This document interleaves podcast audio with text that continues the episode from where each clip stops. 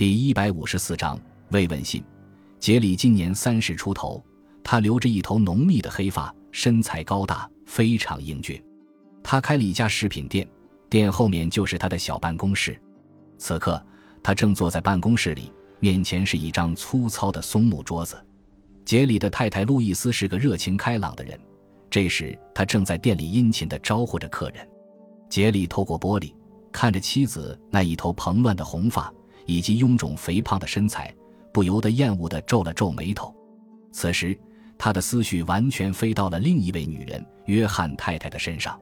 杰里还能清晰地回想起第一次见到约翰太太时的情形。那次是约翰太太来他店里买东西。他那高雅的气质、娇小的身材、和声细语的话音，以及彬彬有礼的举止，简直把杰里给深深迷住了。据说她的丈夫约翰是一位著名律师。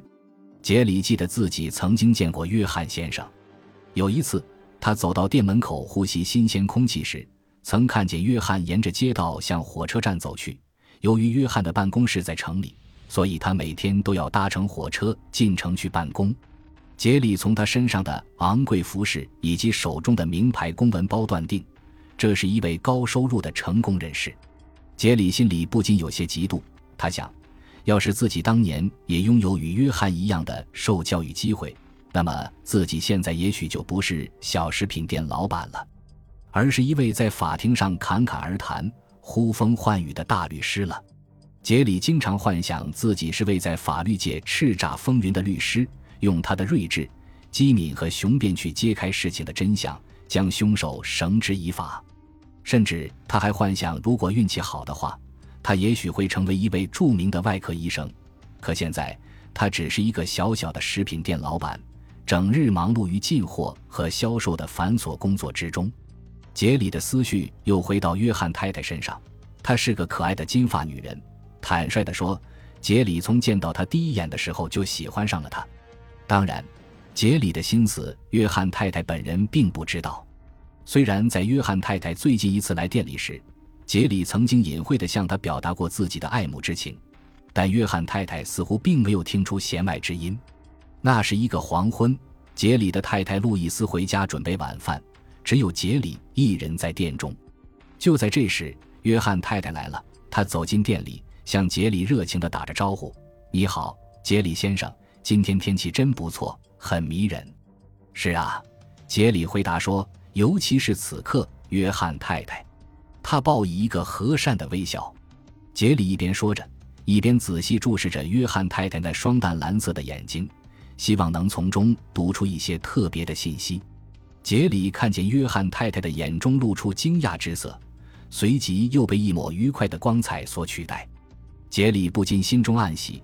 他知道许多女顾客都很迷恋他，当然，他们总要保持女性的矜持而极力掩饰这一点。杰里对自己的判断深信不疑。瞧，约翰太太现在就是这样，她为了掩饰愉快的心情，就装作挑选食品的样子，沿着货架走来走去的。我应该趁热打铁，杰里暗暗地想。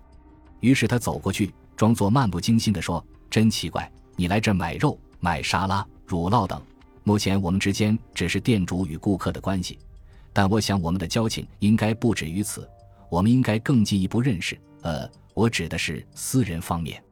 他转过头来说：“你说的对，我们是应该深入的认识。”可是他再次惊讶地看着他，我不太明白你的意思。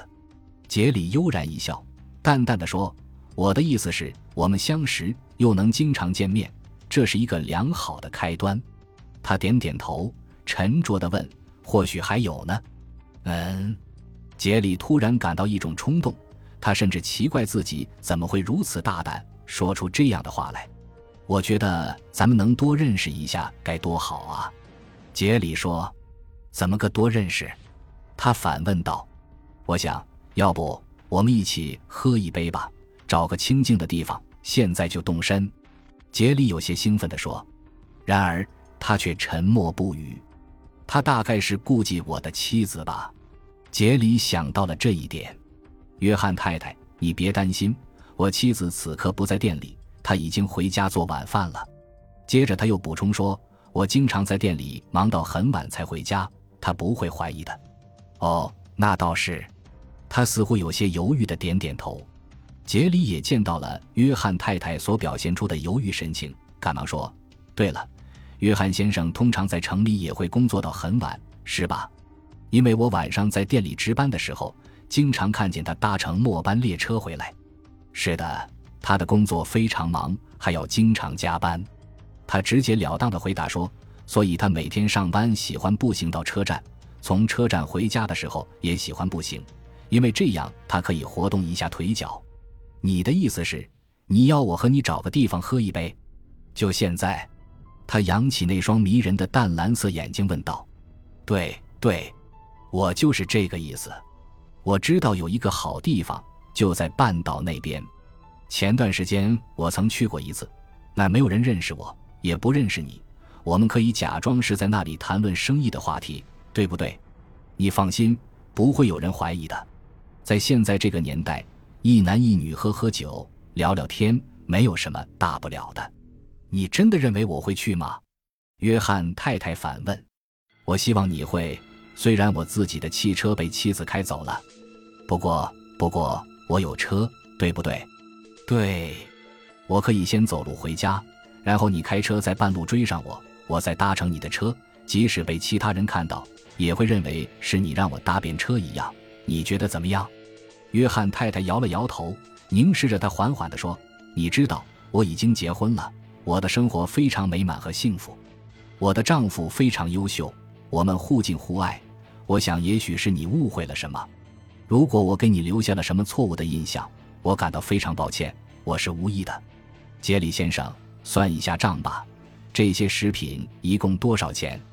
起初杰里怀疑自己是不是听错了，但他看到约翰太太的表情平静，又觉得他似乎是认真的，他顿时觉得心里一片冰凉，开始机械地为他包装食品和找零钱。